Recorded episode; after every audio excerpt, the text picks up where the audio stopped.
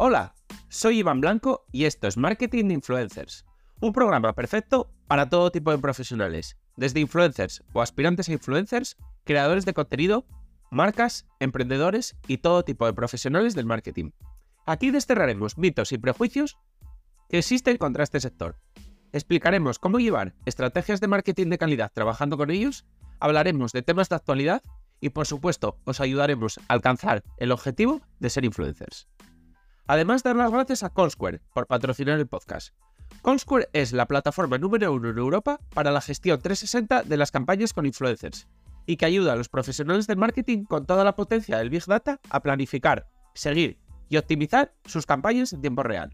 Por supuesto, no olvidéis suscribiros en cualquier plataforma de podcasting para estar atentos a nuevos episodios y dejar 5 estrellas si me escucháis desde Spotify. Abrocharos los auriculares, que comenzamos. Os voy a contar una historia bastante, bastante sorprendente.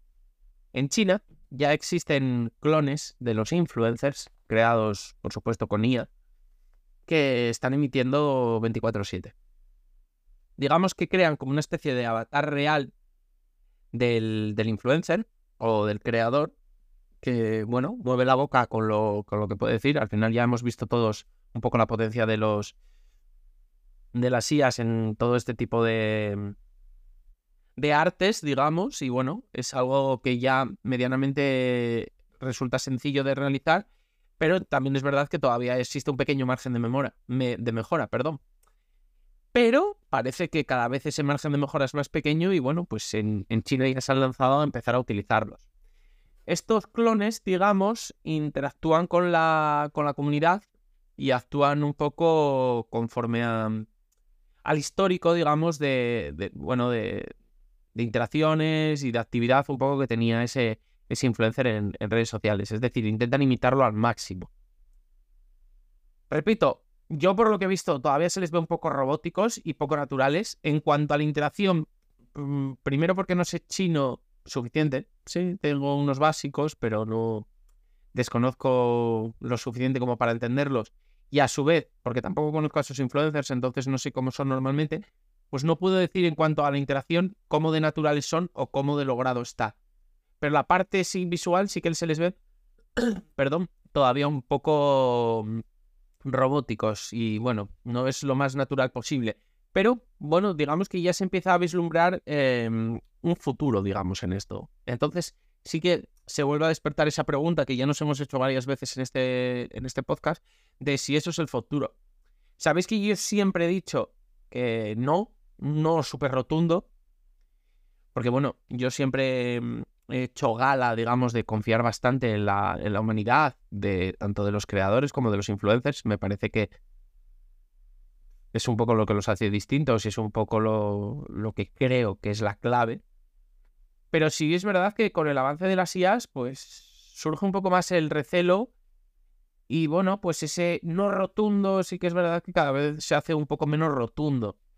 Sobre todo más viendo que digamos que cuando aparecieron las IAS no se sabía muy bien hacia dónde se iban a enfocar, si iban a ir a, a qué puestos de trabajo, digamos, pero es que cada vez se están enfocando más en todo lo de creador, en toda mm, la parte de, digamos, más digital. Entonces es verdad que está creciendo muchísimo por ahí y bueno, digamos que mm, esa pequeña fricción, bueno, no era tan pequeña al principio, sino que era bastante grande, pero cada vez la veo más pequeña, que creo que hay pues es, verdad que cada vez la veo menos pequeña.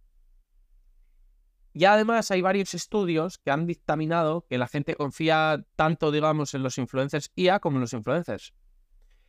Esto a mí me molesta, pero creo que dice más de los influencers reales que, de, de, que las IAs estén perfeccionando muchísimo todo esto. Es decir, creo que los influencers reales se han alejado un poco de la confianza del público y bueno, digamos que mm, ha perdido un poco de, confianza y esto ha hecho que, bueno, pues que un influencer IA, pues al final no, no se ha percibido por el público como, como mm, algo diametralmente opuesto, digamos, a, un influencer real. Es decir, que, mm, bueno, digamos que haya un poco más de cercanía.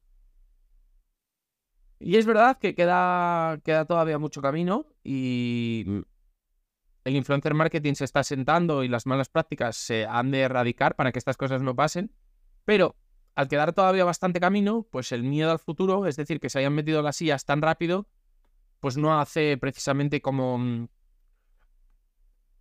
como aportar tranquilidad, digamos, al sector. Es verdad que creo que cuando se vaya un poco la novedad de las sillas, volveremos a ver un poco el camino más lógico, porque creo que muchos estamos consumiendo contenido de, de, IAS un poco por mm, más por, mm, por curiosidad y por ser la novedad que de verdad por la calidad del mismo. Esto creo que es así totalmente. Pero sí que, claro, esto empieza a generar dudas. Empieza a generar dudas de qué puede pasar. Y sobre todo porque, ya lo he dicho muchas veces, es que esto interesa. Entonces, al interesar, pues da más miedo. Es decir, a las marcas les va a interesar. Al final, un influencer que trabaja 24-7 es increíble para ellas.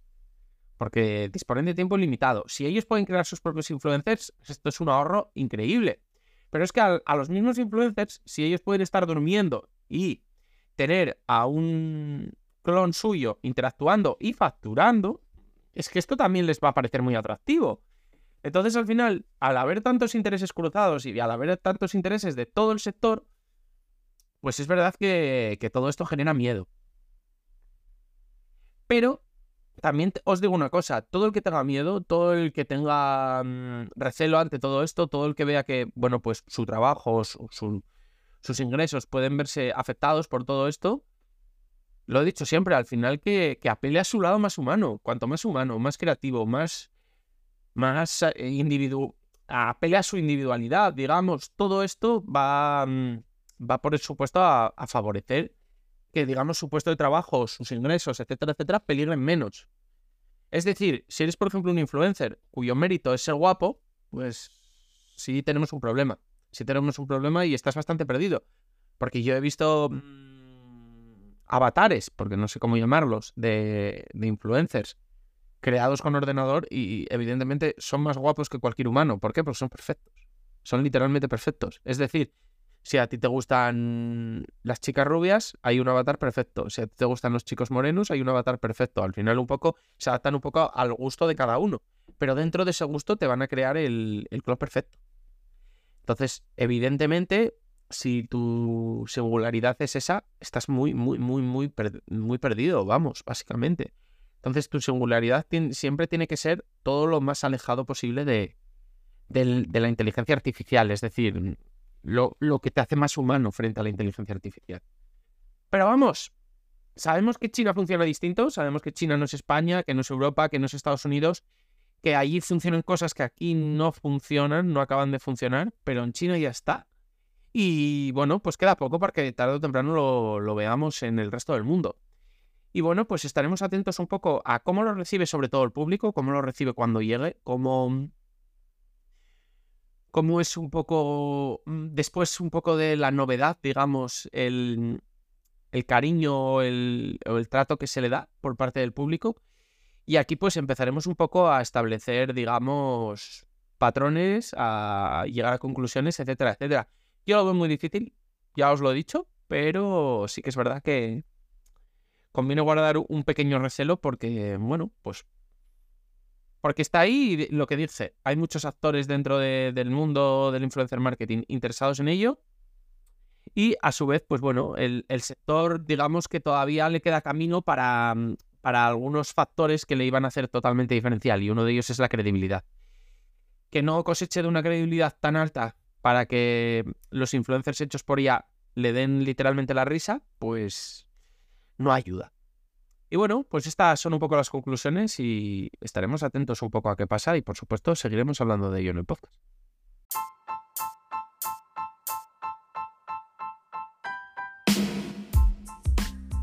Y hasta aquí ha llegado el episodio. Compártelo si quieres que puede resultarle útil a alguien. Me ayudarás mucho y espero que también a la otra persona.